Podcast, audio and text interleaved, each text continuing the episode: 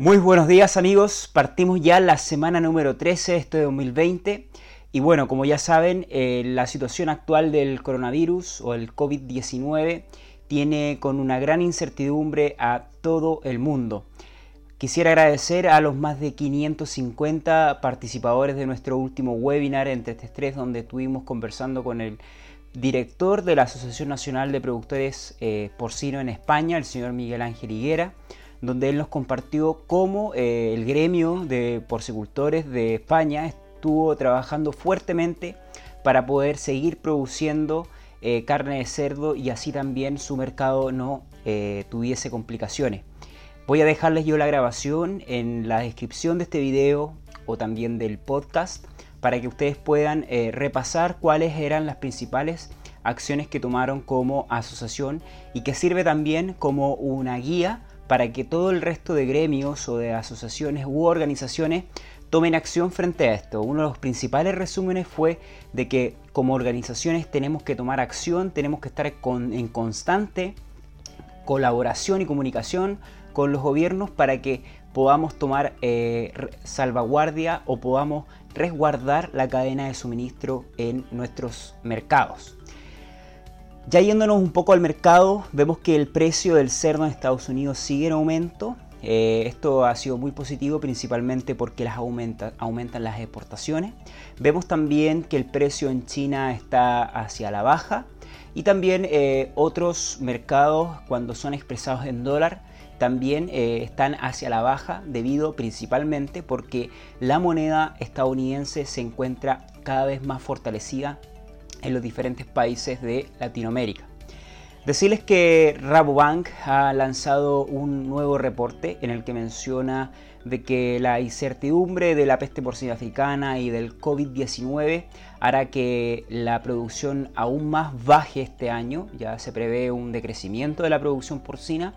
y además la baja de la producción o la economía a nivel global va a hacer que la adquisición de proteínas se destine hacia otras carnes y una de las más favorecidas va a ser la carne de pollo porque todos sabemos que es la más barata, por tanto esos bolsillos o esas clases o socioeconómicas van a estar optando por este tipo de proteínas. Es una lamentable noticia para el sector porcino,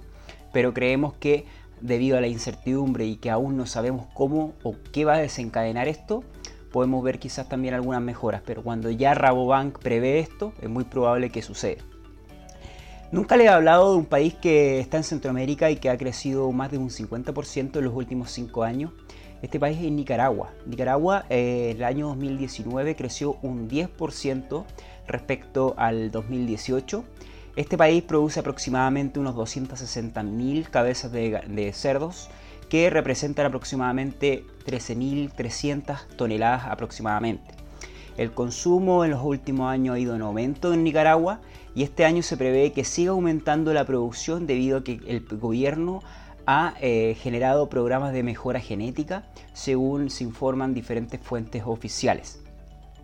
También decirles que eh, con la situación actual del coronavirus, eh, las dinámicas o los patrones de consumo en el mundo están cambiando debido a que hoy en día mucha gente se encuentra en las casas y obviamente van a destinar y van a cambiar sus hábitos alimenticios. Es así como en España ya se están haciendo algunos reportes de que eh, el aumento del consumo de alimentos no perecibles está en aumento, como legumbres, como conservas de carne, etc. Y esto también es una eh, noticia o esto también puede sacar ventaja a todas aquellas empresas que puedan destinar su producción para producir este tipo de alimentos. Eh, los alimentos frescos, las carnes frescas están tendiendo a la baja debido a los, como los pescados también, están tendiendo a la baja debido a que la situación actual de cadenas de restaurantes cerradas, etcétera, ha generado esta disminución de la demanda. Ya hay, ya hay países en Latinoamérica que están viendo incluso cómo la demanda de la carne está reduciendo y esto es una lamentable noticia para los países que estaban en crecimiento y también para aquellos productores que están constantemente con cuotas semanales que es muy difícil de poder bajarlas de la noche a la mañana. Entonces, mi comentario es la calma para toda esta empresa de tomar algunas medidas para que puedan reducir su producción eh, si es que en sus zonas las cuotas de faena o de sacrificio están reduciéndose.